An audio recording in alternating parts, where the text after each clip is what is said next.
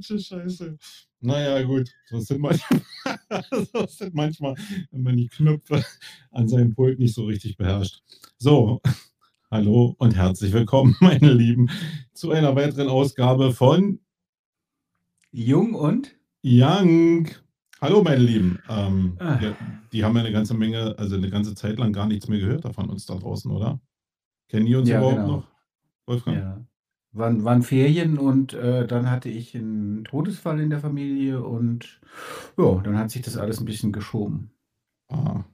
Ja, genau so war es. Also wir hatten Probleme, Probleme, Arbeit, Privates. Ihr musstet Genau. also mal ein bisschen äh, ohne uns auskommen. Ach ja, dann aber, war ja noch die- lustige Anekdote in Köln, ja. Vielleicht muss ich die gleich noch erzählen. Warum Ja, wir erzähl hatten doch ja eigentlich, wir hatten ja eigentlich geplant aufzuzeichnen, als ich ähm, beim Multi-Channel Day Moderation gemacht habe am Abend vorher, wollten wir eigentlich aufzeichnen. Und ich war direkt in der, ich glaube, Haus des Gastes der Sporthochschule, der Deutschen Sporthochschule, so ähnlich hieß das. Ja, und ich habe mich ja dann mittags bei dir gemeldet und habe gesagt, du, ich habe 5G, alles super, wir können heute Abend aufzeichnen. Und dann äh, habe ich plötzlich grölende Fußball-Fanmassen auf mich zustürmen sehen. Es war allerdings Donnerstagabend, du erinnerst dich, oder Mittwochabend sogar, glaube ich. Und äh, ich denke, was ist das denn jetzt hier? Ne? Und das waren auch irgendwie ganz komisch angezogene, also jetzt nichts, was man so kennt. Aber wenigstens dann- waren sie angezogen. Ja, und dann sagen die mir in der Sportschule da oder in diesem Gästehaus, sagen die, ja, Herr Jung, heute Abend ist hier Pokalspiel Fortuna Köln gegen Bayern München. Und mit jedem tausender Block Bayern-Fans, der sich in die Funkzelle eingeloggt hat, konnte ich sehen, wie die Bandbreite sinkt. Ja, von 5G auf LTE, vier Balken, drei Balken, zwei Balken, ein Balken, bis zu Edge. Und am Punkt, pünktlich um 20 Uhr, als wir aufzeichnen wollten, hatte ich überhaupt kein Netz mehr. Und damit ist die Folge auch ins Wasser gefallen. Oder ins Funknetz.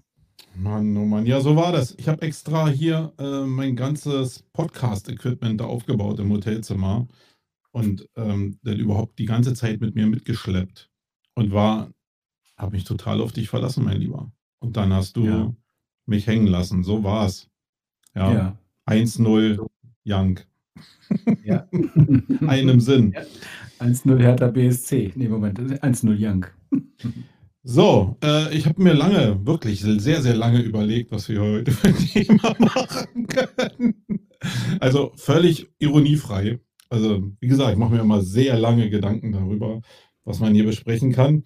Und ich habe gedacht, ähm, einen Soundfile habe ich nicht. Ich habe gedacht, wir machen wieder diese ja, Imagination-Nummer. Ich nehme dich mit in eine fiktive Welt, die ich aufgrund von Sprache kreieren werde in deinem Schädel. Also in dem, in dieser einen Gehirnzelle, die da rumkreist. äh, bist du ready? Also erstmal müssen die Leute ja wissen, dass ich heute dran bin, ne? ja, Letztes ich Mal? glaube, das konnte man schon hören bis jetzt. Ja. ja, meinst du? Naja, ich bin halt Du bist heute der Horst. Ich und bin, nicht bin der heute Horst. der Horst und nächstes Mal bist du wieder der Horst. Also für alle, die, die ja noch nie zugehört haben, wir wechseln uns immer mit den Themen ab. Äh, irgendwie den Sauerkraut, den wir im Kopf haben, den macht einmal der Wolfgang und einmal ich. Und heute mache ich es. Und ich habe gedacht, ich nehme euch und den Wolfgang jetzt mal mit in eine kleine Gedankenwelt. Also, pass auf. Stellt euch mal vor, stell dir mal vor, lieber Wolfgang, du ähm, bist bei einem Event. Ja, also eine Konferenz vielleicht. Eine etwas besondere Konferenz, weil die nicht so im klassischen, im klassischen Umfeld abläuft, sondern irgendwie so auf, auf einer Teerfläche und innen in so einer Lagerhalle. Äh, so eine Lagerhalle, wie man das vielleicht von Logistikern kennt. Und dann kommst du da an und fühlst dich auch wohl, weil das Wetter ja super toll ist und gehst in die Lagerhalle rein, nimmst dieses Event so ein bisschen wahr und merkst auch, dass es da eine Führung gibt. Also du merkst, dass irgendwann diese Lagerhalle wirklich eine Lagerhalle ist für Logistik. Also da werden Sachen verschifft und verpackt und gelagert. Und da gibt es so eine Führung. Ja, ähm, hatte mir sowieso einer vorher schon auf die Schulter geklopft und hat gesagt, ey, du musst unbedingt diese Führung mitmachen. Und dann habe ich dieses Schild gesehen und habe gedacht, hey, hier ist die Führung, machst du mal mit. Man will ja so über den Tellerrand gucken und immer wieder neue Sachen lernen. Und dann bin ich, ich weiß gar nicht mehr wann, ich glaube, ähm, so um 4 oder so bin habe ich diese Führung gemacht und komme in diese Lagerhalle und sehe ganz viele verstörende Sachen.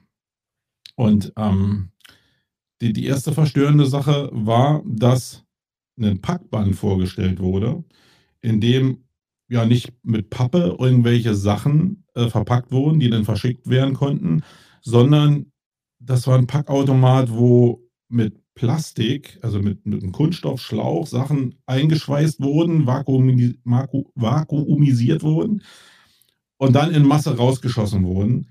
Äh, und da habe ich das erste Mal gedacht: „Hui, äh, viel, viel Plastik.“ Ähm, und dann bin ich weitergelaufen.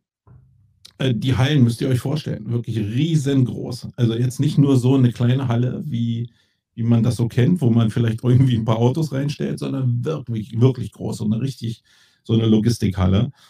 Und ich gehe weiter und, äh, werde weiter da rumgeführt und sehe natürlich ultra viel Klamotten. Klamotten, Klamotten, Klamotten, wo man hinguckt, Klamotten. Gehe noch weiter und sehe plötzlich und werde noch darauf hingewiesen, dass die nächste Halle 'ne Halle ist, wo ein großer Anbieter von Sexspielzeug seine seine Lagerhaltung hat und, ähm, wo auch der Versand dafür abläuft. Und sehe Plastik, Plastik, Plastik. Ja, also zie viel Sexspielzeug und viel Plastik. Ähm, und ich denke mir: „Boah, schon viel Plastik.“ Und dann gehe ich noch weiter und da kommt noch 'ne nächste Lagerhalle. Also, wie gesagt, 'n großer Logistiker, große Hallen und komme in in 'ne nächste Etage und sehe Nagellacke, Schminke, irgendwelche Beauty, äh, für Männer und Frauen in Massen, wo wo ich zumindest angefangen habe, den den Glauben an die Zukunft zu verlieren, weil die schiere Masse mich einfach so erschlagen hat. Und dann bin ich da rausgegangen aus dieser Halle und habe darüber philosophiert, wie unsere Zukunft vielleicht auf diesem Planeten aussehen könnte. Und durch diese Halle war das in 'ner anderen Dimension. Ähm, ich glaube, Wolfgang, du weißt genau, welche Halle das war. Ja, ich weiß genau, welche Halle das Und ich hätte riesige Lust, mal mich mit dir darüber zu unterhalten. Du du hast diese Führung durch diese Halle ja auch mal mitgemacht. Mhm. Ähm, und ich will einfach mal wissen, wie dein Eindruck von dieser schieren Menge an Material war. Und ich weiß nicht, ob du das mit dem Kunststoff auch so wahrgenommen hast wie ich, aber so also, in dem Zusammenhang, als ich in dieser Halle war, von innen ich sehe die ja von außen relativ oft, aber von innen habe ich die relativ selten gesehen. Ähm diese Verzweiflung in Richtung Konsum, also, die war bei mir sehr prägsam und darüber würde ich mich ganz gerne mal mit dir unterhalten heute.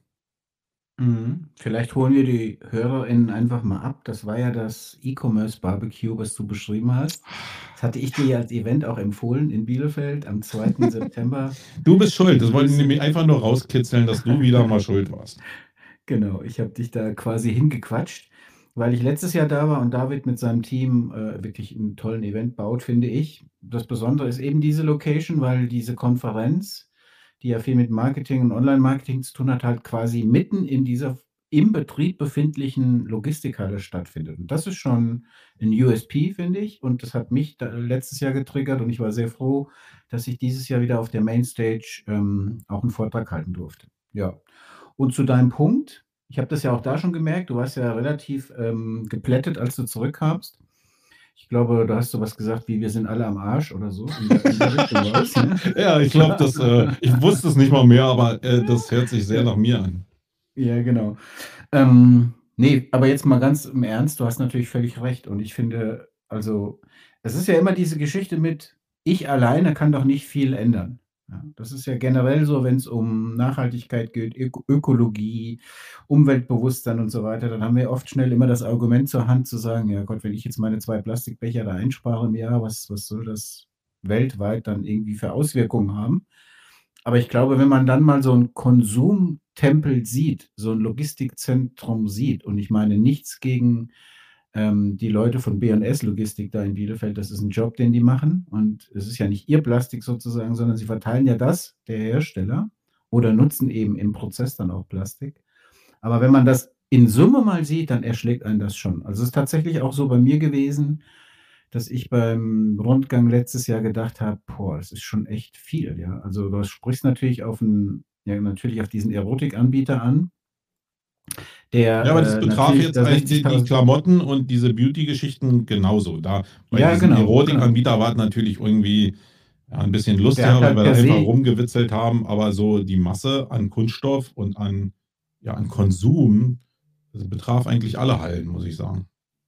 Der, der Erotikanbieter hat halt per se im Produkt noch mehr Plastik als jetzt der Klamottenhersteller sozusagen, meistens wenigstens. Ähm, aber du hast schon recht, es ist, ähm, also wenn man durch so eine Halle geht, was ja ein Vorgang ist, der mir persönlich nicht fünfmal im Jahr passiert, sondern exakt jetzt einmal, oder wir haben bei uns in der Nähe auch einen Verpackungshersteller, der allerdings ähm, Kartonagen macht.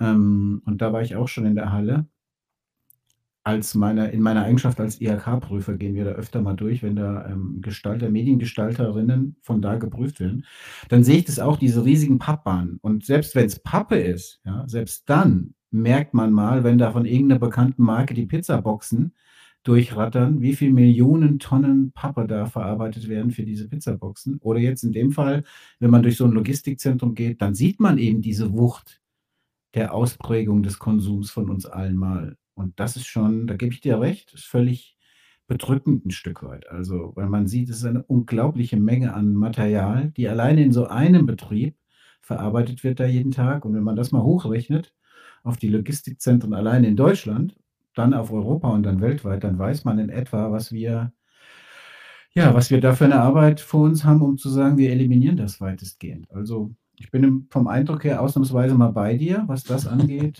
Aber wir ähm, kommen gleich noch den, zu einem Part, wo das vielleicht ein bisschen auseinanderlaufen wird, weil ich habe dann natürlich nicht nur drin gestanden und habe mich erschlagen lassen. Ähm, das war natürlich wirklich ein sehr prägendes Erlebnis, muss ich sagen.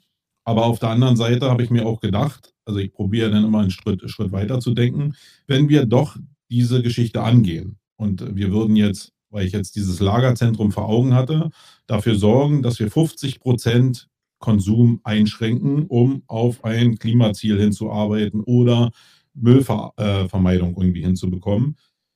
Ähm, dann, wenn ich vor der Halle stehe, 50 Prozent des Inventars, 50 Prozent der Aufträge rausnehme, also wirklich in dieser Halle, dann ist erstmal diese Halle viel zu groß und dann sind auch nur noch die Hälfte der Arbeiter vielleicht nötig, um diese Materialien im Endeffekt zu verarbeiten.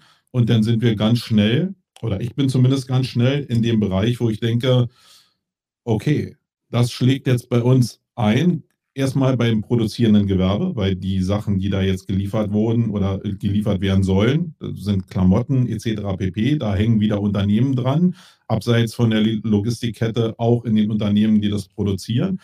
Wenn alles um 50 Prozent runtergeht, beginnt mit diesem Lagerhaus äh, und wir das ernst meinen und 50 Prozent wirklich runtergehen wollen, dann, ja, dann sind 50 Prozent von dem, was wir auch vermarkten können als Vermarkter, und da sind wir ja wieder an dem Hebel Marketing, sind wir 50 Prozent aller Aufträge blind gerechnet einfach los.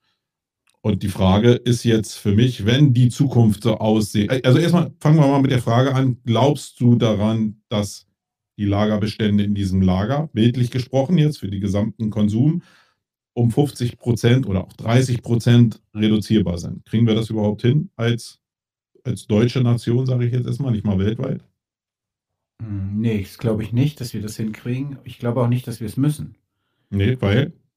Weil ich, äh, da, das ist bestimmt der Dissens, den wir haben, weil ich glaube grundsätzlich nicht, dass wir Dinge abschaffen können, die bereits etabliert sind. Also dieses Simplify Your Life und äh, wir verzichten jetzt auf viele Dinge. Ding wird, glaube ich, in der Theorie hört sich das super an, wird in der Praxis nicht funktionieren. Weil ich glaube, wir sind, also auch wir zwei, sind ja jetzt ältere Generation, aber auch wir sind schon so konditioniert, dass wir immer konsumieren wollen. Das ist einfach in unserer, in unserer DNA, will ich nicht sagen, aber so sind wir eben konditioniert. Und ich ich glaube, es wird unheimlich schwier schwierig sein schwer sein, wirklich Konsumverhalten nachhaltig zu ändern, vielleicht in der nächsten Generation, die jetzt ja schon mit dem Bewusstsein die haben ja 'n ganz anderes Bewusstsein. Für uns war ja der das Thema Verzicht war ja eigentlich bis zu meinem 50. Lebensjahr, sage ich jetzt mal, äh, war das ja überhaupt gar kein Thema in dem Sinne, sondern es ging ja immer um mehr. Mehr Konsum, mehr Urlaubsreisen, mehr größere Autos, mehr Klamotten. Also, jetzt einfach mal gesamtgesellschaftlich gesprochen, ja? Und, ähm, ich glaube, das den Leuten abzuerziehen, ist super schwierig. Das würde funktionieren philosophiere ich jetzt einfach mal, wenn wenn wenn äußere Bedingungen einen dazu zwingen. Also, Gott bewahre, Krieg haben wir ja fast schon vor der eigenen Haustür, aber wenn es hier so wäre, dass auch militärische Auseinandersetzungen da sind, dann dann gewinnt natürlich Konsum 'n ganz anderen Stellenwert, nämlich 'n sehr geringen. Also, da geht da konsumierst du nur noch das, was wirklich lebensnotwendig ist oder kannst dann auch nur noch das konsumieren. Also, der der der Überfluss, der dieses Völle die Völlerei sozusagen, das wäre dann abrupt ausgebremst. Ansonsten, wenn es hoffentlich so sein wird, dass solche äußeren Einflüsse nicht da sind, glaube ich nicht, dass sich Konsum wesentlich verändern wird, ähm, von der Menge. Das war ja deine Frage, können wir 30% reduzieren? Ich glaube aber schon, dass wir es schaffen müssen und ich glaube auch, dass wir es schaffen können, das so zu gestalten, dass es ökologischer, nachhaltiger und weniger umweltbelastend ist. Und ich glaube gehen wir einfach mal theoretisch davon aus, es gäbe 'n Konsum in dieser Menge, der aber weder die Umwelt belasten würde, noch in irgendeiner Form negativ auf die CO2, ähm, Bilanz et cetera einwirken würde, dann wäre dagegen nichts zu sagen im Prinzip, ja. Aber ist das nicht 'ne Fantasie? Wo soll das denn herkommen? Also, ich kann mir ja noch vorstellen, dass wir Konsum reduzieren können, aber dass wir das, was ich da gesehen habe, in umweltverträgliche Plastikarten oder überhaupt, äh, Rohstoffarten verwandeln können, das halte ich ja für völlig abwegig. Das ist ja mehr so 'ne Frank-Thelen-Theorie, jetzt zu sagen: „Okay, wir machen wir setzen jetzt das Thema Fortschritt darauf, weil wir das alles mit Fortschritt regeln.“ Glaubst du da dran? Also, Frank Thelen ist in dem Fall jetzt 'n guter Punkt, ja, weil da gibst du mir wieder 'ne Steilvorlage, mal 'ne Gegenmeinung zu platzieren. Das mache ich ja sehr gerne zum Mainstream. Der ist ja relativ zerflickbund für seinen Lanzauftritt, ja, Ja. wo er auch, wie ich finde, in unverschämter Weise persönlich angegriffen wurde von dieser, äh, Öko Öko-Redakteurin da oder wer das Die ich, äh, wirklich wirklich gut fand und die ja, äh, absichtlich geduzt hat, obwohl sie's nicht wollte. Ja, du meinst Ja, die? genau, die ich glaube Taz oder wo die schreibt, ne? Ja, ja egal. heißt die, glaube ich. Ähm, ich finde es unverschämt, zu jemandem zu sagen: „Wenn Sie die Inflation nicht verstehen, ist mir klar, warum Sie 'n paarmal pleite gegangen sind.“ Das hat sie ja zu Frank Thelen gesagt an der Stelle. Ich muss dazu sagen, ich finde den jetzt auch nicht besonders sympathisch oder so. Also, ich habe da keine ich habe vielleicht sogar 'n besonderes, äh, Verhältnis zu ihm, weil ich ja im Zuge meiner Moderation beim Multi-Channel Day, von dem ich vorhin erzählt habe, Hashtag Funkzelle und Hashtag Fanboy. Podcast, ja, habe ich ja, ähm, Philipp Glöckner interviewen dürfen, 'ne 1/2 Stunde auf der Bühne und, äh, dieser Disput ist ja bekannt. Glöckner gegen Thelen. Äh, Frank Thelen ist ja sozusagen der Angstgegner oder keine Ahnung, wie man das bezeichnen sollte. Oder Philipp Glöckner ist ja der Angstgegner von Frank Thelen. Die 2 können sich nicht besonders gut leiden und das Thema hatten wir natürlich auch auf der Bühne. Aber ich persönlich habe da kein Problem, aber ich fand die Art und Weise der Argumentation in der Sendung unverschämt. So, und jetzt komme ich aber zu dem Punkt, den du angesprochen hast. Ich bin argumentativ in weiten Teilen da bei Frank Thelen. Und ich bin übrigens in weiten Teilen da auch bei Caspar David Precht, der im letzten Lanz und Precht auch oder schon öfter haben die beiden darüber philosophiert, ähm, ob Verzicht möglich ist und wie. Und ich meine, dass wir die Art und Weise, wie wir unsere Erde ausbeuten und und all diese Dinge tun, die wirklich schädlich sind für uns selbst und für die Natur, dass wir die in irgendeiner Form ändern müssen, ich glaube, das ist unstrittig. Also, da gibt's kaum jemand, der sagt: „Lass uns einfach so weitermachen. Die nächsten 50 Jahre ist eigentlich alles super.“ Vielleicht von 1, 2 ehemaligen amerikanischen Präsidenten abgesehen, die die irgendwie das Problem noch nicht so erkannt äh, erkannt Haben. haben, Mhm. scheinbar, genau. Ähm, ne, aber ich bin tatsächlich bei, ähm, Frank Thelen, der ja im Prinzip die Kernthese vertritt, dass er sagt: „Hightech wird uns dazu bringen, dass wir nachhaltiger und ökologischer arbeiten können.“ Und er hat ja auch, was du ja in 'nem Post schon wieder thematisiert hast, habe ich gesehen, da auf sein eigenes Unternehmen Kraftblock verwiesen. Ich habe mich mit dem Thema mal in 'nem ganz anderen Zusammenhang auseinandergesetzt und das ist wirklich 'n cooles Produkt, ohne dass ich dafür Werbung machen will. Ich glaube, das kann man auch noch gar nicht kaufen in der Form. Aber es ist tatsächlich so, dass natürlich Batterietechnik, wenn man die jetzt einfach mal ranzieht, die muss nachhaltiger werden, die muss ökologischer werden, die wird aber auch so werden. Da bin ich komplett überzeugt von. Also der Unterschied zwischen dir und mir ist jetzt, ich glaube, wir werden 30 bis 50 Prozent ökologischer, nachhaltiger und gesünder sozusagen produzieren können, aber nicht weniger. Das, das wäre so meine Prognose, weil ich einfach glaube, dass die Menschen nicht auf Konsum verzichten werden, selbst wenn sie es wollen. Mhm. Also, ähm, aber ich glaube, der Kraftblock, jetzt es nochmal irgendwie, ähm, du hast es dir eigentlich gesagt, der ist nicht verfügbar. Und der ist nicht verfügbar, weil er auch noch nicht, weil ich gelesen habe, noch nicht völlig ausgereift ist, wo, weil der Markt vielleicht das auch noch nicht ergibt, dass er so weiter ausgereizt werden kann, dass der Markt ihn irgendwann vielleicht annimmt. Aber wie lange willst du denn jetzt darauf warten? Ich meine, das ist ein schönes Beispiel. Das ist vielleicht in, also wenn wir da viel Geld reingeben und du kennst ja die Lebenszyklen von Technik, sind wir vielleicht in fünf oder zehn Jahren so weit, dass so eine Technik vielleicht jetzt irgendwas ändert. Ob es im Positiven das ändert, weiß ich nicht, weil es ja wieder zusätzlicher Konsum ist. Weil ich weiß auch nicht, was da jetzt in diesem Akku denn verbaut wurde oder in diesem Kraftblock. Ähm, und haben wir Zeit, jetzt immer fünf oder zehn Jahre zu warten, weil wir zu bequem sind oder weil wir unser Wirtschaftssystem einfach durchboxen wollen? Oder andersrum gefragt, wenn, wenn ich die These vertrete, dass das nicht klappt, ja, mit, diesem, mit, dieser, ähm, mit diesem Fortschritt in Richtung Klimawandel, dann glaubst du ja, und das finde ich eigentlich komisch, weil du das eigentlich immer vertrittst, nicht an die Kraft des Bewusstseins. Das heißt, du gehst davon aus, dass die Menschen blind weiterlaufen, hast ja auf unsere Generation verwiesen und ich bin weit davon entfernt, blind weiterzulaufen. Ich bin manchmal sehr orientierungslos, weil ich nicht genau weiß, wo ich hinlaufen soll, aber mir ist völlig klar, dass ich irgendwas verändern muss und da fängt es für mich an. Bewusstsein ist der erste Schritt, um nachher wirklich was zu ändern. Anders ist es bei den Jugendlichen auch nicht. Da ist nur die Verbreitung anders, weil die sich untereinander natürlich ein anderes Bewusstsein einreden, als wenn ich mit dir zum Beispiel zusammensitze. Und ich habe ja in meinem letzten Podcast den Founder Summit beschrieben.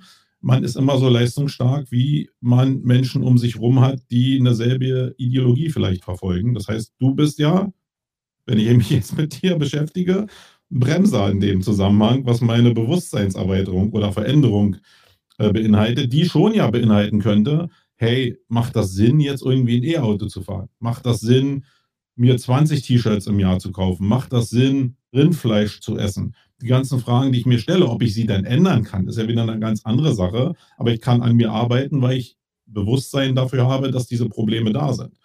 Und wenn ich dich richtig verstanden habe, sprichst du der Menschheit oder zumindest dem deutschen Volk, alle, die hier wohnen, irgendwie die, also die Tendenz ab, mit Bewusstsein Veränderung herbeizuführen. Hm. Nee, du hast mich natürlich falsch verstanden. Naja, dann. Ich verstehe gar nicht, wie du davon ausgehen könntest, dass wir uns richtig verstanden haben. Ja. Das wäre das erste Mal.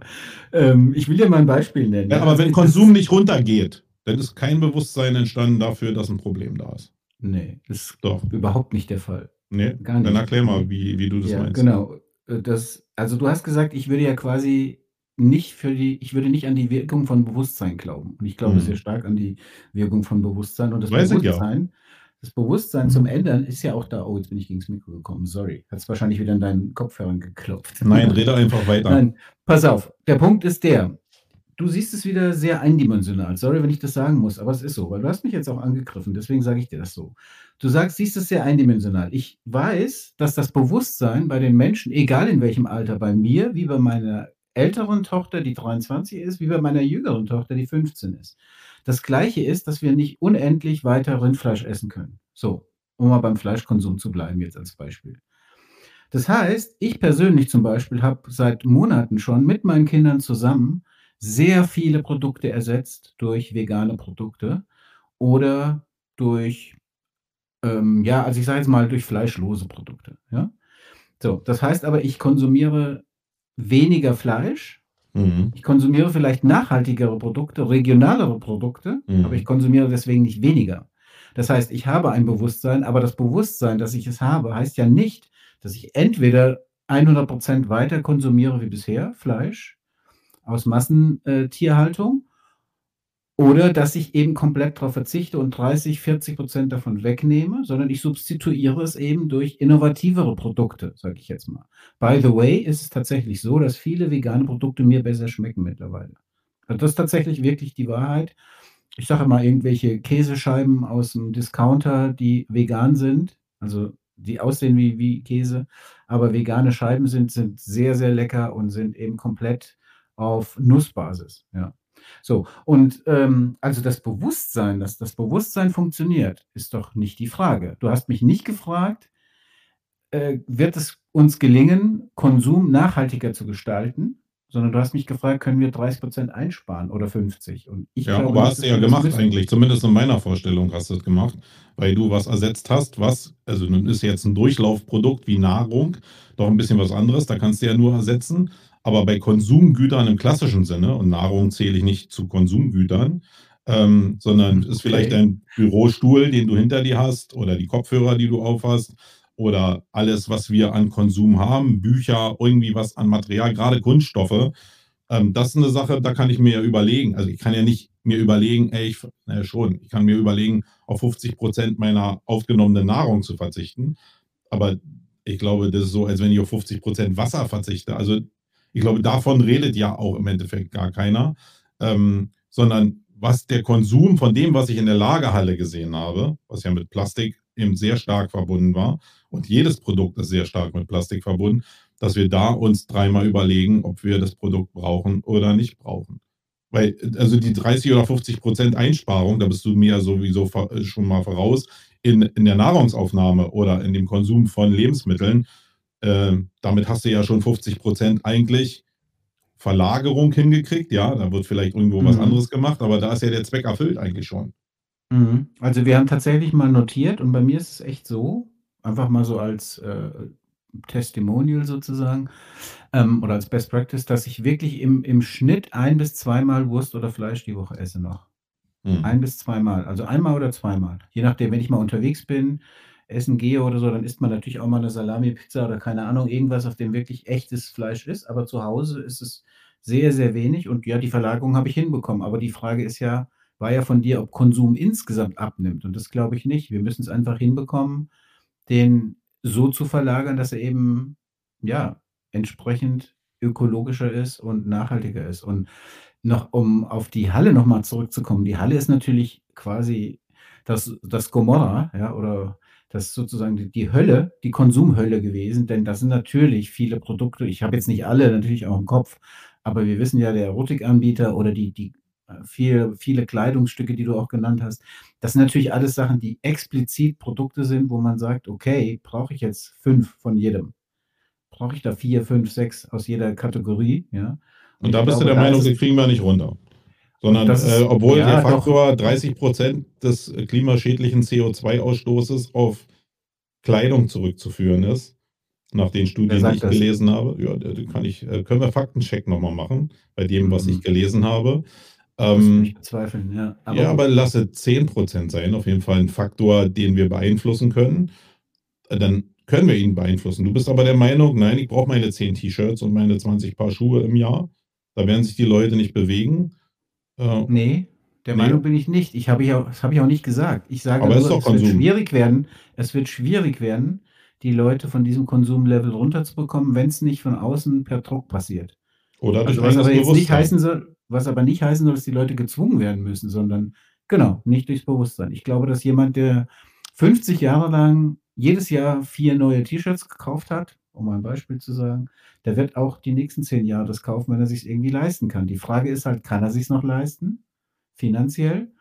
Und hat er das, oder hat er das Bewusstsein, dass er zwar die finanziellen Mittel hat, aber wir damit nachhaltig unsere Erde schädigen?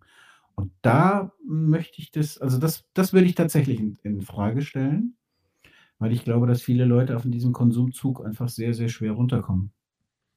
Mhm.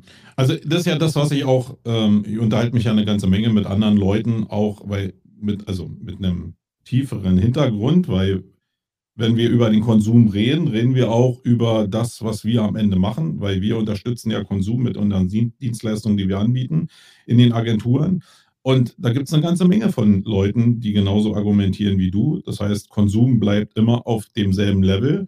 Und dann sehr zuversichtlich für ihre eigenen Dienstleistungen auch sind, was äh, ich überhaupt nicht teile, sondern ich glaube, dass wir durch die höheren Preise weniger Konsum haben werden, zwangsläufig. Wenn ich meinen eigenen Konsum mir angucke und ich mache es jetzt einfach mal an, am Rindfleisch fest, äh, dann war ich immer eine fleischfressende Pflanze und esse jetzt deutlich weniger Rindfleisch, weil Rindfleisch so wahnsinnig teuer geworden ist. Echt so teuer, dass selbst ich dahin gucke und sage, nö, äh, will ich nicht mehr. Ich kaufe das Steak nicht, sondern äh, hole mir dann irgendwie was anderes, äh, was vielleicht ja, zumindest ja, vom Wasserhaushalt weniger verbraucht, aber nicht mal bewusst, weil ich jetzt irgendwie Wasser schützen will, sondern weil es mir einfach zu teuer ist und sehe daran, okay, ich muss meinen Konsum ein bisschen ändern. Und bei vielen anderen Sachen, die ich im Alltag so habe, bin ich, obwohl ich natürlich ein totales Konsumkind bin, äh, jetzt wirklich dabei zu überlegen, ja, brauche ich das oder brauche ich das nicht? Das heißt, wenn ich Aber diese. Entscheidung treffe und da kommt weniger Konsum raus,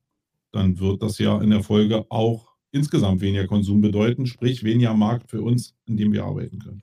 Aber guck mal, du hast genau exakt meine These gerade bestätigt. Und zwar exakt im Wording, ich hätte es nicht schöner sagen können. Du hast gesagt, ich esse jetzt weniger Rindfleisch, weil es so extrem teuer geworden ist, dass selbst ich ab und zu mal gucke und mir denke, okay, da verzichte ich jetzt mal auf das Fleisch und dadurch hat sich ja auch mein Konsum verändert. Aber nicht, weil ich weniger essen will, sondern jetzt im Prinzip durch den Preis. Und das ist genau das, was ich gesagt habe. Wenn externe Faktoren die Leute dazu zwingen, weniger zu konsumieren, dann wird das passieren.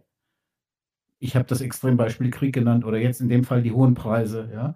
Und welches Potenzial wir da auch noch haben, das sieht man ja. Ich bin sehr, sehr gespannt, wie die, wie die Leistungswerte oder die Verbrauchswerte nach der nächsten Heizperiode aussehen werden. Ich bin sehr, sehr gespannt, weil Menschen einfach mal anfangen, Lichter nicht mehr einfach nur anzulassen. Weil Kommunen einfach mal sagen, okay, das Denkmal können wir auch ab 23 Uhr nicht mehr beleuchtet lassen. Ja?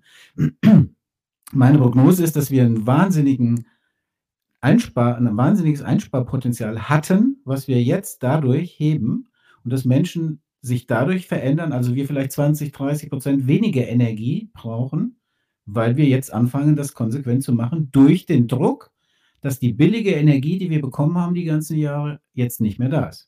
Also eigentlich hast du mit deinem Wording genau das bestätigt und da sind wir auch beieinander. Ich glaube auch, dass das funktionieren kann und auch, dass das funktionieren wird. Ich glaube nicht, dass in Deutschland jemand erfrieren wird in seiner Wohnung. Ja, ähm, ja ist eine andere Diskussion, kann man politisch äh, drauf schauen oder auch generell ähm, vom, vom Sozialgefüge her. Aber generell glaube ich, dass wir ein sehr hohes Einsparpotenzial in vielen Bereichen noch haben.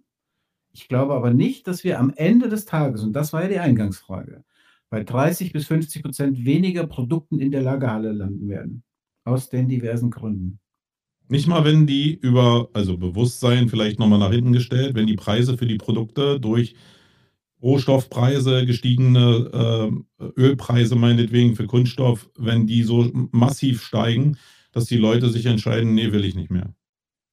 Was ja wie gesagt, zwangsläufig ist bei Ex 10, 10% Inflation und bei massiv gestiegenen Öl- und Rohstoffpreisen wird sich das ja nicht nur auf einen Steak niederschlagen, sondern auf jeden, auf jedes Produkt. wie ich, wie ich sagte, wenn externe Faktoren dazu führen, also Preise, dazu führen, dass Menschen einfach sagen, ich kann mir halt keine drei Pullover im Jahr mehr leisten. Oder 15 oder was weiß ich. Oder 10 Steaks im Monat. Kann ich mir nicht mehr leisten. Ich kann mir vielleicht noch eins leisten. Dann ist es ja eine von außen erzwungene Reduktion und die wird funktionieren, weil wir natürlich auf einem Konsumlevel leben, das wir lange nicht mehr brauchen. Also ich habe irgendwann mal eine Statistik gehört, jetzt muss ich mal gucken, ob ich die zusammenbekomme. Da war es, glaube ich, so, dass wir theoretisch mit dem, was jeder im Kühlschrank, respektive im Hauswirtschaftsraum oder in seinem eigenen Lebensumfeld an Lebensmitteln gelagert hat, könnte eigentlich jeder, ich glaube, drei Wochen überleben im Durchschnitt, ohne einkaufen zu gehen. Also müsstest du halt irgendwie, keine Ahnung, drei Tage lang nur Reis essen oder so, aber theoretisch. Und das zweite Beispiel war, jeder könnte mit den Kleidern, die er hat, ich glaube, acht Jahre bei einer normalen Abnutzungsgeschwindigkeit, acht Jahre mit den Kleidern leben, die er hat. Also er müsste acht Jahre keine Kleider kaufen. Und genauso war der Durchschnittswert für Autos, ich glaube, Nutzungsdauer war 16 Jahre. Theoretisch könnte jedes Auto 16 Jahre technisch funktionieren, ohne dass wir alle drei Jahre Neues brauchen. Der Punkt ist ja einfach, wir haben uns daran gewöhnt, immer wieder zu konsumieren. Wir sind ja auch dahin erzogen worden und auch die Sozialsysteme funktionieren ja nur auf Basis dieses Konsums. Wenn wir alle anfangen, plötzlich 30 Prozent weniger zu konsumieren, dann hat unser, unser Staat, der aktuell äh, ein Schlaraffenland erlebt, hört sich komisch an, ist aber so, wenn man mal äh, sich die Steuereinnahmen anschaut, der hat dann ein echtes Problem, weil dann 30 Prozent Mehrwertsteuer wegbrechen und das äh, sind ein paar, paar Euros. Ja. Also insofern, mh, hm, ja, ich glaube schon, dass das funktionieren kann. Es gibt enorme Einsparpotenziale, da müssen wir uns dran gewöhnen. Aber ich glaube nicht, dass die Menschen so sein werden, dass sie sagen, okay, ich verzichte einfach auf 40 Prozent von allem, sondern man substituiert es durch Dinge, die man finanzieren kann oder die ökologischer sind oder die nachhaltiger sind oder die regionaler sind. Und, und jetzt kommt noch der letzte Aspekt dazu, es wird sicherlich auch zu einer Reduktion von Konsum kommen. Bin ich total sicher. Aber nicht 30 oder 50 Prozent. Ja. Nee, wie viel denn? Glaube, weiß ich nicht. Keine Ahnung. Das ist ja Siebeneinhalb? Ja, genau, siebeneinhalb. Das war ungefähr die Zahl, die ich im Kopf hatte. Okay, also legen wir mal fest, äh, du glaubst auch, obwohl du weit ausgeholt hast, dass es zu einer Reduktion des Konsums kommen wird. Entweder durch externe Faktoren oder auch durch eine Bewusstseins- oder eine Trendveränderung, was ja eine Bewusstseinsveränderung ist. Wenn irgendwie die Kiddies das toll finden, nur noch mit recycelten Klamotten rumzulaufen und das ein Megatrend wird, dann ist ja dem auch eine Menge äh, schon in die richtige Richtung getan. Und das ist eine Sache, die, ja, die entsteht ja einfach so, ist ja Kultur. Also wir also kriegen also Konsum, also wir kriegen, kriegen Konsumrückgang. Also kleines Beispiel dazu, ja. kriegen wir? Beispiel. Kriegen wir? Kriegen wir? Ja, kriegen wir. Ja, kriegen okay. wir. Damit du, damit du jetzt ein bisschen durchatmen kannst. Das, du willst das kriegen wir? Kriegen wir? Kriegen wir. Ein kleines lustiges Beispiel dazu. Meine, meine jüngste Tochter, die ist 15, die hat äh, letztes Wochenende hier Mädelswochenende in meinem Haus gefeiert mit ihren Freundinnen. Und ich erinnere mich noch so an die Zeit, als sie 12, 13 war, also so vor der vor Pandemic sozusagen. Und wir im Prinzip an keinem DM oder anderen Drogeriemarkt vorbeifahren konnten, ohne da reinzustürmen und irgendwelche Plastikschäume von äh, Bilou oder Bibi und Tina und keine Ahnung was für Zeug alles zu kaufen. Ja, und sie hatte dann so 20 von den Dingern da am, an, an der Badewanne stehen. Und jetzt äh, saß sie mit ihren Freundinnen da. Wir waren zusammen im Kino. Ich habe natürlich einen anderen Film geguckt, aber die Mädels saßen, wir saßen am Anfang zusammen im Foyer und haben gewartet.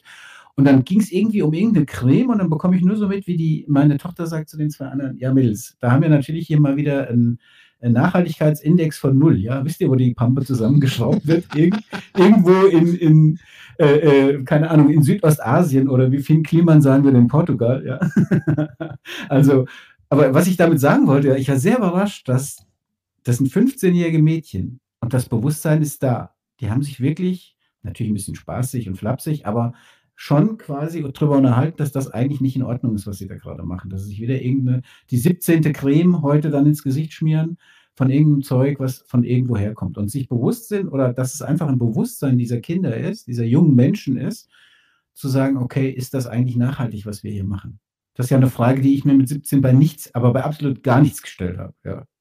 Also ich weiß nicht, wie es bei dir war, du, du wahrscheinlich ja, schon. Du, hast, du stellst dir die ja jetzt noch nicht mal. Ich habe ja die letzten 35 Minuten, ja, habe ich ja, ich war ja hier, ich habe ja zugehört. Ja, heißt, ja Menschen, Menschen verändern sich ja nicht, sondern der Konsum wird gleich bleiben. So, jetzt haben wir äh, fast 40 Minuten jetzt hier mit dieser vielleicht Änderung, vielleicht weniger Konsum verbracht und sind zu dem Schluss gekommen, ähm, dass Konsum runtergehen wird. Egal ob 7,5 Prozent oder ob 30 Prozent oder 50 Prozent, umso mehr, umso besser, würde ich mal sagen. Und jetzt kommen wir doch mal, äh, machen wir die Brücke zum Marketing. Wenn du mhm. davon ausgehst, dass Konsum runtergeht, welche Überlegungen löst das in deinem Marketing- und Agenturchef Kopf aus? Da freue ich mich, weil ich mir sage, das ist eine sehr, sehr geile Challenge.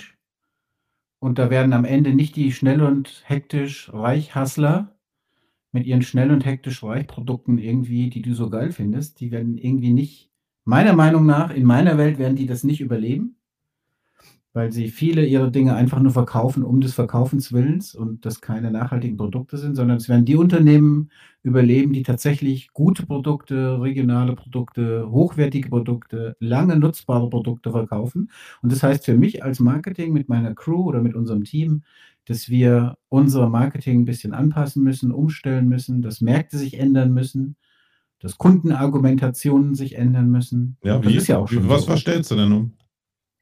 Mach's Bitte? mal konkret. Was hast du denn jetzt umgestellt? Du sagst ja, du hast schon umgestellt. Was? Na, ich nur noch Kunden an, die genau diesem äh, Kriterienkatalog entsprechen? Nein, das Marketing sich einfach komplett verändert. Das müssen unsere Kunden lernen und die lernen es ja von uns. Also natürlich wissen die auch viel aus ihrem eigenen Markt, aber. Aber glaubst du nicht, dass vielleicht die Anzahl der Kunden schrumpft, weil äh, einfach der Konsum runtergeht und einfach weniger Kunden überhaupt am Markt für die ganzen Agenturen, die es da draußen gibt, verfügbar sind? Doch, natürlich wird das so sein. Das spüre ich auch schon. Also wir haben in den letzten Monaten Kunden verloren, teilweise. Ähm, das ist definitiv so. Ich glaube aber, dass es in Summe, also du fragst ja, was macht das mit meinem Gehirn als Marketingagenturchef? Der Kern ist ähm, doch, wie bereitest du dich darauf vor, dass wir vielleicht eine Krise haben? Können wir ja auf den Punkt bringen. Jetzt haben wir lange mhm. ausgeholt, wenn wir davon ausgehen, es kommt eine Krise. Was machst mhm. du als Unternehmer? Wie bereitest du dich darauf vor? Mhm. Ich versuche mich so aufzustellen, dass ich mein Kundenportfolio so strukturiere, dass ich vielleicht ein paar Krisengewinne auch dabei habe. Gibt es ja auch, darf man mhm. nicht vergessen. Ja. Ähm, ja, und ansonsten muss ich natürlich ich muss mich umstellen als Agentur, indem ich einfach überlege, brauchen die noch den 17. Adventskalender, den ich ihnen irgendwie anbiete, den wir gestalten und drucken und machen und tun oder digital umsetzen? Und gibt es nicht irgendeine Möglichkeit, die Brand des Kunden stärker zu machen durch Argumente, die eben genau in diese Richtung gehen? Also deine Produkte sind nachhaltige Produkte, deine Produkte sind ökologische Produkte. Du hast äh, einen hohen Innovationsgrad in deinen Produkten, was sie unangreifbarer macht gegen Trends zum Beispiel. Ja. Ähm, also ja, all solche Argumente. Ich finde das insgesamt. Aber würdest du, wenn du selbst was beitragen willst, auch die Kalenderproduktion ablehnen, weil du weißt, dass es einfach too much ist? Nö, würdest du dann nicht machen, oder? Würde ich wahrscheinlich nicht machen. Das hängt natürlich von der wirtschaftlichen Situation ab. Aber nee, dem, an dem Beispiel jetzt, wenn heute ein Kunde kommt und sagt, wir möchten, möchten im Dezember wieder unsere keine Ahnung, Schokoladen-Adventkalender drucken, würde ich die natürlich nicht ablehnen, um Gottes Willen. Also das, das finde ich auch ein bisschen too much an der Stelle, für was Verzicht angeht. Ich glaube einfach, dass es per se, da bin ich ja komplett bei dir, viel weniger Unternehmen geben wird, die einfach sagen, wir haben eine wirtschaftliche Situation, dass wir jetzt nochmal für ein paar tausend Euro oder ein paar zigtausend Euro äh, Schokokalender verteilen im Dezember. Die Zeit ist einfach nicht für Schokokalender aktuell da. Ja? Die, die Überschüsse sind nicht so da. Ähm, also das heißt, wir müssen uns verändern, wir müssen uns anpassen und die Anpassung in der Agentur sieht da dermaßen aus, dass ich unser Team verdichte. Also wir, wir haben auch natürlich Personalplanungen etc. und dann überlegen wir, stellen wir in dem Maß ein wie bisher oder lassen wir es? Und wo sind die Kompetenzen der Leute, die jetzt bei uns sind? Welche Kompetenzen sind relativ krisenfest? Welche sind nicht so krisenfest? Welche Jobs hängen auch von Dingen ab, die immer gemacht werden müssen? Unabhängig von solchen Sachen, so lange, bis ein Kunde eben gar nicht mehr existiert. Wenn ein Kunde nicht mehr existiert, dann braucht er auch keine Preislisten mehr, als Beispiel. Ja? Ähm, aber solange er noch existiert und Produkte macht, muss er Preislisten haben in irgendeiner Form. Also ist das ein relativ sicheres äh, Produkt. Es gibt andere Produkte wie die Adventkalender, wo ich sage, oder irgendwelche Add-ons, wo ich sage, okay, das wird wegbrechen. Also ich muss versuchen, meine, mein Produktportfolio in der Agentur ein bisschen umzuschiften in diesen sicheren Hafen das ist aber bei uns ehrlich gesagt nicht so das Problem, glaube ich. Also alles, was wir machen, das ist relativ wenig so schickimicki und klickibunti. Wir sind ja durch B2B-Anbindung relativ nah an solchen Kunden dran, um eben Prospekte, Preislisten, Kataloge und sowas zu machen. Aber natürlich überlegen die alle, wie können wir das substituieren? Und das macht ja auch Sinn, zu überlegen, muss ich jetzt noch 500.000 Kataloge drucken oder kann ich das noch weiter umschiften auf digitale Produkte, die vielleicht dann nachhaltiger sind auch?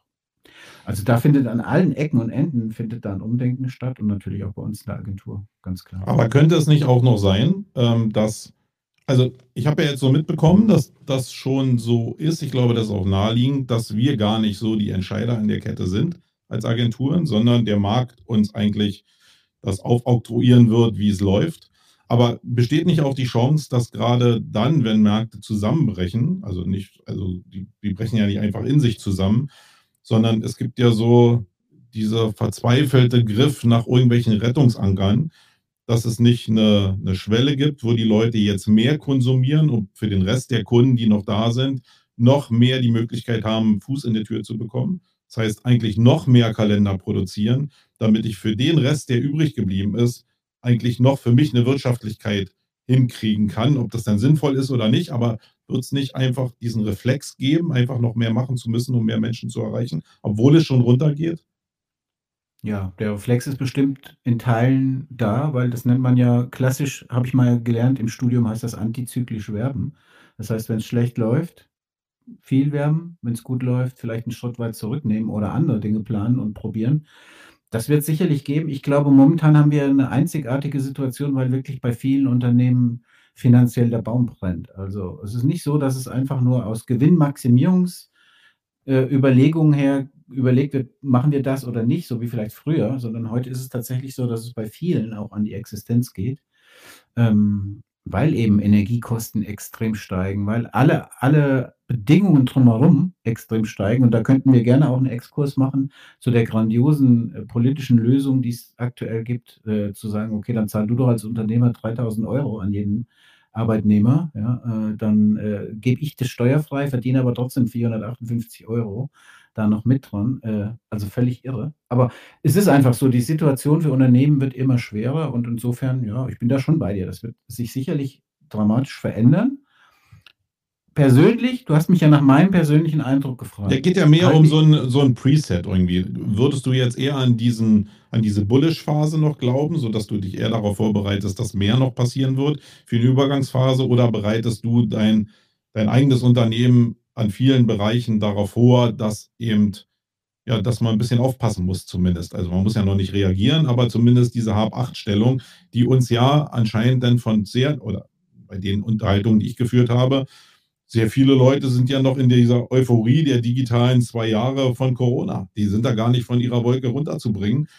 Und das finde ich persönlich relativ erschreckend. Und wie gesagt, wir müssen jetzt nicht unsere Agenturen zumachen, aber schon diese vorbereitet sein, um schnell reagieren zu können. Das ist zumindest Teil meiner DNA.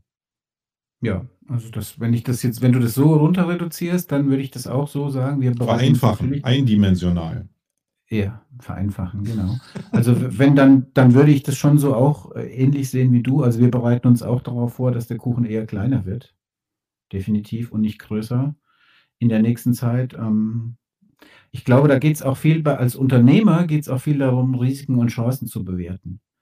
Also, wo liegt jetzt hier wirklich vielleicht auch eine Chance? Wo kann ich mich neu positionieren? Wo kann ich vielleicht auch Mehrwerte schaffen für die Kunden, die am Markt bleiben oder auch die, die sogar Chancen, äh, äh Krisengewinner sind? Ähm, ja, also das ist sicherlich eine schwierige Phase und es ist ja sehr, sehr viel Umbruch auch momentan, muss man Aber die, also im Endeffekt hast du ja so, ich gehe mal jetzt davon aus, dass wir vielleicht so wir beide so zwischen acht und zwölf Stunden am Tag arbeiten, uns mit Sachen beschäftigen, vielleicht auch an Tagen mal irgendwie länger, manchmal kürzer. Aber wenn das 100 Prozent deiner Möglichkeiten sind, wo du dich fortbildest, wo du Märkte, Märkte analysierst, dich mit Kunden beschäftigst, äh, wie viel Zeit davon äh, investierst du aktuell darauf zu gucken, welche vielleicht diese Zukunftsbereiche sind? Weil die muss man ja recherchieren. Also mir sind zum Beispiel, wenn ich jetzt Windkraftanlagen nehme, dann weiß ich, ich kann keine Windkraftanlage herstellen. Aber an diesem, also diese Windkraftanlagen haben ja Einzelteile, die haben Lieferketten, da sind Dienstleistungen wieder mit dran. Sich also bewusst zu machen, wo vielleicht diese Gewinner dieser Krise sein könnten, ist ja nicht ein Prozess, den ich also idealerweise nicht aus der Zeitung erfahre, weil andere mir das vorkauen, sondern wo ich eine Prognose mache, dass irgendwo vielleicht ein Markt da ist, den andere noch nicht erkannt haben, damit ich ihn erschließen kann. Wie viel Zeit investierst du in so eine Sachen oder konsumierst du nur über die Presse aktuell? Also so dezidiert, wie du das jetzt beschrieben hast, mache ich das gar nicht. Machen wir das auch in der Agentur überhaupt nicht. Das hat vielleicht auch mit dem Auslastungsgrad zu tun, den wir aktuell noch haben, der immer noch im sehr guten Bereich ist. Also du hast ja unternehmerisch einen gewissen Auslastungswert, den ja. du erreichen musst. Und wenn du in dem bist, dann sagst du, okay, läuft. Ja, wissend, dass es schlechter werden kann. Aber der Druck ist bei uns noch nicht so hoch, dass ich jetzt konkret schon nach neuen Märkten suche oder mir da Gedanken mache. Also, wenn du mich jetzt fragst, wie viele Stunden, könnte ich dir nicht sagen. Ich würde aber schon für mich in Anspruch nehmen, dass ich sehr, ich hätte fast gesagt omni, dass ich sehr breit äh, unterwegs bin, was Informationen angeht. Also ich konsumiere sehr viel, ich höre sehr viele Sachen, ich äh, beteilige mich auch oft an Diskussionen ähm, und versuche da überall die Brotkrumen zusammenzukratzen, dass ich am Ende des Tages sagen kann, okay, da schütten wir jetzt ein bisschen Wasser drauf und machen die weich und machen nochmal einen neuen Teig draus. Also, was ich sagen will, ist, das sind verschiedene Impulse, aber es ist keine feste Zeit, die ich mir da irgendwie nehme. Ich glaube, wenn ich so. Vielleicht geht es auch mehr um die, um die Art, wie du, also ich weiß ja, dass du eine Menge konsumierst. Wir sind uns da ja sehr ähnlich. Wir gucken hier eine Menge Lanz, irgendwie, wir gucken uns viele Talkshows an. Die, die Frage ist aber für mich, also kann ja nur jeder selbst entscheiden, da gibt es auch nicht gut oder böse oder richtig oder falsch. Äh, wie viel Zeit investiert man denn mit den Informationen oder mit den, also in Richtung der Informationen, die man da gesammelt hat? Wenn der Bäcker zum Beispiel, ich meine, du hast, hast du Hart aber fair gesehen am Montag? Mhm. Also die Bäckerfrau, die da gesessen hat, die zwar statt, weiß ich nicht, ähm, 100.000 plötzlich über eine Million äh, Energiekosten hat für ihre, für ihre Öfen, um die Brötchen zu backen, aber auf der gleichen Welle sagt, sie kann aber die Preise nicht erhöhen, ähm, dann überlege ich mir ja irgendwie, was hat das für Auswirkungen auf Menschen, vielleicht Auswirkungen auf Hersteller. Ich probiere zumindest ein bisschen hinter die Kulissen zu blicken, um dann zu gucken, wo entsteht denn da der Bedarf von morgen? Also das ist jetzt nur ein Beispiel, weil das so spooky war, dass die sich nicht traut, ihre Preise zu erhöhen und denkt, sie rettet jetzt irgendwie was. Aber aus dieser Kette gibt es ja irgendeinen Bedarf, den die Menschen, die dann übrig bleiben, irgendwie gedeckt haben wollen. Und ich muss sagen, ich probiere zumindest viel Zeit zu investieren oder die Zeit, die mir möglich ist, zu investieren, um die Sachen weiterzudenken, um dann auch zu verstehen, wo könnte ich denn selbst meinen Fuß in die Tür bringen. Aber das unterscheidet uns vielleicht auch, dass ich immer eine Menge eigene Produkte gebaut habe, äh, egal ob es jetzt ein Event ist oder nicht, oder äh, wo du eben ausschließlich für Kunden gearbeitet hast. Aber ähm, glaubst du nicht, so eine Unabhängigkeit wäre auch ganz cool? Also so als Vorbereitung auf eine Krise. Zumindest eine größere Chance.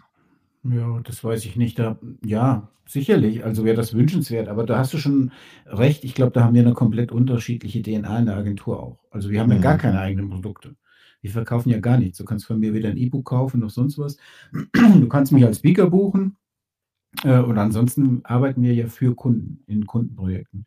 Also das ist schon anders. Aber ich glaube, by the way, wenn du das schon gesagt hast, dass du der Bäckerin Unrecht getan hast, weil äh, die völlig zu Recht und aus meiner Sicht völlig realistisch eingeschätzt hat, dass kein Mensch auf Dauer einen Euro für ein Brötchen oder acht Euro für ein Brot ausgeben wird. Also der Markt ist einfach nicht da. Also warum soll sie es anbieten?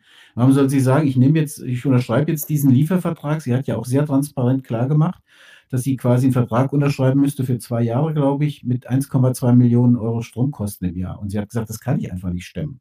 Also selbst wenn ich das unterschreibe, mache ich mich ja in dem Moment schon strafbar, weil ich genau weiß, das wird nicht funktionieren. Ja. Also insofern hat sie ja eigentlich völlig korrekt und legal und auch überhaupt nicht ähm, aus meiner Sicht verwerflich gesagt, das schaffe ich nicht, kann ich nicht. Und es wird auch nicht die Leute geben, die acht Euro für ein Körnerbrot ausgeben, für ein normales, was weiß ich, zwei Pfund Brot oder so. Ähm, also das ist völlig idiotisch zu glauben, das Produkt kriege ich irgendwie an die Leute. Deswegen macht die, wenn sie ihren Laden zumacht, an der Stelle leider aus meiner Sicht das Richtige. Mhm. Aber es gar nicht zu probieren, findest du auch richtig? Ja. Ich meine, die, die normale Schlussfolgerung ist doch, wenn ich eine Fluglinie habe und das Kerosin wird teurer, dann mache ich die Flugpreise äh, teurer. Und gucke dann, wie der Markt darauf reagiert. Und sage ja. nicht schon vorher, oh, der Kerosin ist teurer, ich stelle stell meinen Flugbetrieb ein. Du kannst deine Kunden anschreiben und sagen, liebe Sumago-Kunden, wir hatten bisher einen Stundensatz von, ich sage jetzt Philosophie jetzt mal irgendwas 100 Euro. Ja. Jetzt sind die Kosten alles dramatisch gestiegen, ihr wisst das, bla bla bla. Also müssen wir künftig 135, haben wir Grundpreis, ja, meinetwegen. Ja. So. Das ist vielleicht was, was noch viele Kunden schlucken. Wenn du aber einen Brief schreibst und sagst, äh, wir hatten bisher einen Preis von 100 Euro, wir müssen jetzt künftig 450 nehmen, dann würde ich gerne mal sehen, wie die Reaktion deiner Kunden ist. Das können sich einfach viele nicht leisten. Und dann ist es doch völlig normal zu sagen, wenn du jetzt wüsstest, ich muss künftig 450 Euro pro Stunde nehmen, dann ist die einzig vernünftige, verantwortliche, unternehmerische Aktion, die du machen kannst, dein Laden zuzumachen. Glaube ich. Also Weil sie hat ja selbst die Zahlen gesagt. Sie hat gesagt, sie müsste von genau. 26 Cent, glaube ich, für ein Brötchen auf 80 Cent gehen. 90. Oder 90. Aber ja, sorry, da zahle ich für bestimmte Brötchenarten ja jetzt schon. Ob denn die Leute in dem Konsumverhalten das denn wirklich kaufen, ist dann, äh, ja, kann sein, dass sie es nicht machen. Aber zu sagen, ich höre jetzt mit dem Betrieb auf, weil ich die Kosten, ich probiere es nicht mal, das ist doch spooky. Also würdest du, würdest du einfach deinen Betrieb dicht machen, ohne zu probieren, die Kosten weiterzugeben? Was du in dem Moment jetzt nicht, nicht mit in die Argumentation bringst, und das ist sehr wichtig, ist, dass sie ja gesagt hat, ähm, ich muss dafür diesen Vertrag unterschreiben. Ich kann das ja nur probieren, wenn ich diesen Liefervertrag unterschreibe, der gleichzeitig bedeutet 24 Millionen oder also 25 Millionen Euro in den nächsten zwei Jahren für Strom auszugeben. Und ich weiß, dass ich das nicht kann. Also Klar, du könntest jetzt sagen, dann ich gehe jetzt mal davon aus, 60% des Volumens, des Backvolumens bleibt, wenn ich ein Brot für 8 Euro und ein Brötchen für 90 Cent verkaufe. Aber das ist ja Mhm. eine Fiktion, das ist ja eine Annahme. Und bei diesen krassen Preissteigerungen, die die da zugrunde gelegt hat, bin ich komplett bei dir zu sagen, das würde ich als Unternehmer nicht riskieren. Da kommt natürlich auf die Zusammenstellung an in der Verantwortung, ne? Wenn du eine normale GmbH bist und nur, äh, meinetwegen 25 oder auch ein gesteigertes irgendwie Kapital, Basiskapital hast, dann ist es ja im Endeffekt egal, wenn du keine Durchgriffshaftung hast, äh, Durchgriffsha Durchgriffshaftung hast, ob du, äh, in welcher Phase du pleite gehst. Weil Mhm. pleite gehst du sowieso und am Ende haftest du mit deinem mit dem Risiko, was da drin steckt in der GmbH, aber nicht mit deinem, wenn du es gut gemacht hast, mit deinem Privatrisiko. Ähm, Ja. Das heißt, also es nicht zu probieren. Aber es ist Äh. ja auch eine moralische Entscheidung, finde ich auch. Hat die Frau auch sehr gut argumentiert. Sie hat 60, ich glaube 60 Mitarbeiter gehabt oder 70. Das waren ja 7 Filialen in Hannover. Ist jetzt alles aus dem Gedächtnis, aber, ähm, die hat ja auch gesagt: „Ich muss ja meinen Leuten irgendwann mal rein Wein einschenken.“ Und und nicht so quasi so so 'n langsames Dahinsiechen mit 'nem riesigen Schuldenberg, den ich vor mir herschiebe, sondern an der Stelle zu sagen: „Das ist für mich mit 'ner Expertise von 100 Jahren, wo ich weiß, was Leute für dieses Produkt ausgeben, wo ich weiß, was ich an Leistungen habe, an Zahlungen habe et cetera.“ Dann zu sagen: „Das ist mit dieser Aussicht wirtschaftlich nicht mehr machbar“, halte ich für sehr verantwortungsvoll und auch gegenüber den Mitarbeitern für sehr gut. Die dann arbeitslos sind. Ja, aber es ist doch ja, natürlich ist das nicht schön. Aber es ist doch besser zu sagen so, als dann zu sagen: „Okay, wir machen das in 'nem halben Jahr, dann machen wir sowieso zu, dann haben wir aber noch 20.000.000, äh, Lieferverpflichtungen für irgendwelchen Strom.“ Das war doch das Dilemma, das die Frau hatte. Die möchte ja nicht zumachen. Gott bewahre, das hat sie ja 'n paarmal gesagt. Das wirklich Erschreckende an dieser Sendung war und ich weiß nicht, wir gleiten 'n bisschen dahin ab, aber ist ja nicht schlimm. Das wirklich Erschreckende war, fand ich, die ideologische Argumentation der beiden politischen Lager, die da links und rechts saßen. Ich will gar nicht jetzt auf die Personen, ähm, durchziehen sozusagen oder abzielen, sondern einfach, wie wie konsequent die ihre Polit-Schwadronierung da durchgezogen haben, ja, und ihre generellen Argumente und so. Und da habe ich ich habe vor Kurzem die Bundespresse äh, gesehen und das war noch drastischer. Da war 'n Fall, da kam 'n Reporter und sagt: „Ich habe 'n Bekannten, der hat 'n Einfamilienhaus, der hat bisher 160 € Strom bezahlt im Monat, der soll jetzt ab, äh, Oktober 2.100 bezahlen. Der schafft das nicht. Können Sie mir in der Bundespressekonferenz mal bitte erklären, was der jetzt konkret machen soll?“ Und da war die Antwort des Pressesprechers: „Ja, die Regierung hat dafür das Hilfspaket 3, äh, geschnürt. Ich denke, in diesem Kontext könnte man das Thema einordnen. Die nächste Frage bitte.“ Das ist einfach deprimierend. Und Menschen, die solche Antworten bekommen und Menschen, die in so 'nem Kontext sitzen wie diese Frau am Montag, kann ich komplett verstehen, dass die zumachen. Ja, also, die hat meine volle Unterstützung an der Stelle. Mhm.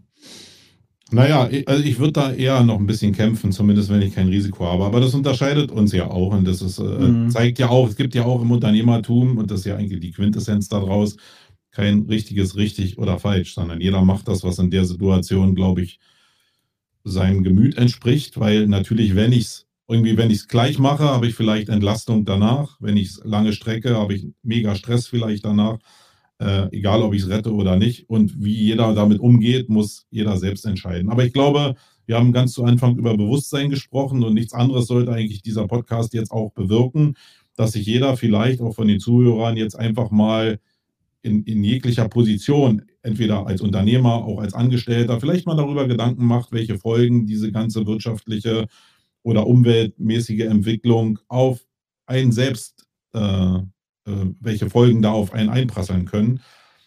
Und das muss nicht zu 'ner Handlung führen gleich, aber ich glaube, Bewusstsein ist das Zauberwort. Und ich glaube, vorbereitet zu sein, vielleicht dann schon im Idealfall 'n Plan B zu haben, macht das Leben im Akutfall entspannter. Zumindest meine Lebensweisheit, die ich so habe. Und ich glaube, nichts anderes wollte ich mit diesem Podcast und die Besprechung jetzt mit dir auch erreichen. Übrigens, ja, finde ich auch 'n gutes Schlusswort eigentlich. Aber eine Sache wollte ich noch sagen zum Mhm. Thema, ob ich an das Bewusstsein glaube und auch an kleine Veränderungen, dass die helfen. Ich betreibe ja seit 16 Jahren insgesamt 3 Photovoltaikanlagen, also nicht alle seit 16, aber die größte seit 16, seit 12 und seit 11 Jahren. Ähm, also, ich mache das ja auch schon. Ich fahre ja auch 'n Hybridauto. Das mache ich aber jetzt sage ich aber jetzt nicht, um mich quasi zu legitimieren, sondern ich finde einfach, ähm, es ist total wichtig, dass man selbst an sich in seinem eigenen Umfeld auch auch kleine Schrauben dreht. Und dann, dann kann das schon wirklich viel be bewirken. Und da hast du völlig recht, wenn die Leute mal drüber nachdenken, was ist jetzt wirklich äh, quasi die Essenz, wie kann ich in meinem Umfeld da was tun, dann ja, es, äh, ehrlicherweise haben wir auch gar keine Alternative. Es bleibt uns ja nichts anderes übrig. Also es sei denn, die Frau, die Bäckerin findet jetzt noch einen Lieferanten, der ihr irgendwie günstiger den Strom liefert, aber ich weiß auch nicht genau, wo das dann auf Dauer hingeht. Mal gespannt. Naja, irgendeiner hatte vorhin in, mein, ähm, in meinem Post geschrieben, irgendwie, dass wir die Erde zerstören wollen. Und das ist einmal der Klassiker, irgendwie die beste Steilvorlage, weil der Erde ist das scheißegal. Was wir hier machen. Richtig. okay, Wolfgang. Ja, lieben herzlichen Dank, dass du dich auf diesen Talk mal eingelassen hast. Vielleicht hat ja. der ein oder andere was da äh, auch für sich mit rausgenommen. Ähm, wenn ihr da noch eigene Meinung zu habt, und da wird es bestimmt eigene Meinung da draußen zu geben, dann schreibt doch das bitte in die Kommentare zu den Posts, die wir äh, veröffentlicht werden, veröffentlichen werden zu diesem Podcast oder auch als Kommentar unter dem Podcast selber, wenn wir das veröffentlichen. Und äh, zumindest für meinen Teil kann ich sagen, äh, ich finde es mega spannend, viele andere Perspektiven zu hören, weil ich bin weit davon entfernt, jetzt hier die Weisheit mit Löffeln gefuttert zu haben, sondern ich bin auf der Suche. Äh, und ich hoffe, dass ich ein paar Begleiter finde, die mit mir suchen und nicht diese 100% äh, Typen, die schon eigentlich wissen, wie es geht. Äh, die, das hasse ich richtig. Und was hast du noch vergessen? Was habe ich, äh, die, die Buchrezession. Muss ich wieder baulich Bücher in der Luft halten oder wie? wie immer. Es ist immer. sehr cool. Ja. Pass auf, ich habe ich hab aber den ganzen Schreibtisch voller Bücher. Hier, ich halte heute einfach mal dieses Buch hoch. Habe es noch gar nicht gelesen. Aber das kann nur geil sein. das ist das Buch Content Marketing entlang der Customer Journey von Olaf Kopp. Und da muss ich gar nicht gelesen haben. Da weiß ich, das ist geil. Ich muss nur die Zeit finden. Äh, bei der ganzen, bei meinem ganzen Engagement in Richtung Klimawandel und wo ich dann meinen Fuß reinkriege, dieses Buch zu lesen, damit ich dann auch weiß irgendwann, wie ich mein neues Produkt äh, auch in der Customer Journey richtig verhackstücken kann. So, jetzt du. Okay, ja, ich habe auch tatsächlich ein Buch. Äh, du weißt ja, mein Herzensthema ist Storytelling. Halte ich übrigens, wenn man, wir haben ja jetzt heute sehr wenig über SEO gesprochen, aber ich glaube, wenn man ja, die aktuellen SEO, genau, wenn man die aktuellen SEO-Entwicklungen und die Online-Marketing und Marketing-Entwicklung insgesamt betrachtet, dann halte ich Branding, Marke und Markenbewusstsein für die Treiber der nächsten Zeit in diesem ganzen Krisenumfeld, wie wir es besprochen haben. Und ja, ich habe tatsächlich wieder ein Storytelling-Buch dabei. Ich hatte ja schon mehrere, aber ich habe ich hab halt auch viele und finde auch viele sehr, sehr cool. Arbeite gerade in einem Projekt, äh, zum Storytelling und habe da auch gerade wieder nachgelesen und gedacht, das ist wirklich ein tolles Buch. Ich stand auch schon zusammen mit ihr auf der Bühne mit der Pia Kleine Wiesekamp, so heißt die gute Frau, die das geschrieben hat. Und das Buch hat den äh, nicht besonders originellen Titel Storytelling, ehrlicherweise, ja. St Storytelling, digital, Multimedia und sozial. Und es ist im Hansa Verlag erschienen von Pia Kleine Wiesekamp. Absolute Leseempfehlung, weil es wirklich auch sehr hochwertig produziert ist. Jetzt könnte man wieder drüber nachdenken, braucht man so viele Farbseiten und so weiter, ja, im Kontext, Kontext unseres Podcasts. Aber ich finde es halt wirklich toll, weil es richtig animiert zum Lesen. Und ja, das ist meine Empfehlung für heute. Sehr schön. Dann freue ich mich mal auf die nächsten Ausgaben, weil eine Idee, die ich auch hatte, war irgendwie, äh, wenn du immer Storytelling mit Content Marketing zusammen in einen Kübel schmeißt, äh, da hätte ich ja auch gerne nochmal drüber mich unterhalten. Machen wir vielleicht in den nächsten Ausgaben. Äh, in diesem Sinne. Das nee, nee, nee, nee, nee, nein, nein, nein, nein, nein, nein. Warte, ich, ich spiele gleich mal den, ähm, den Jingle ein. Bis nächste Mal, meine Lieben. Tschüss. Okay.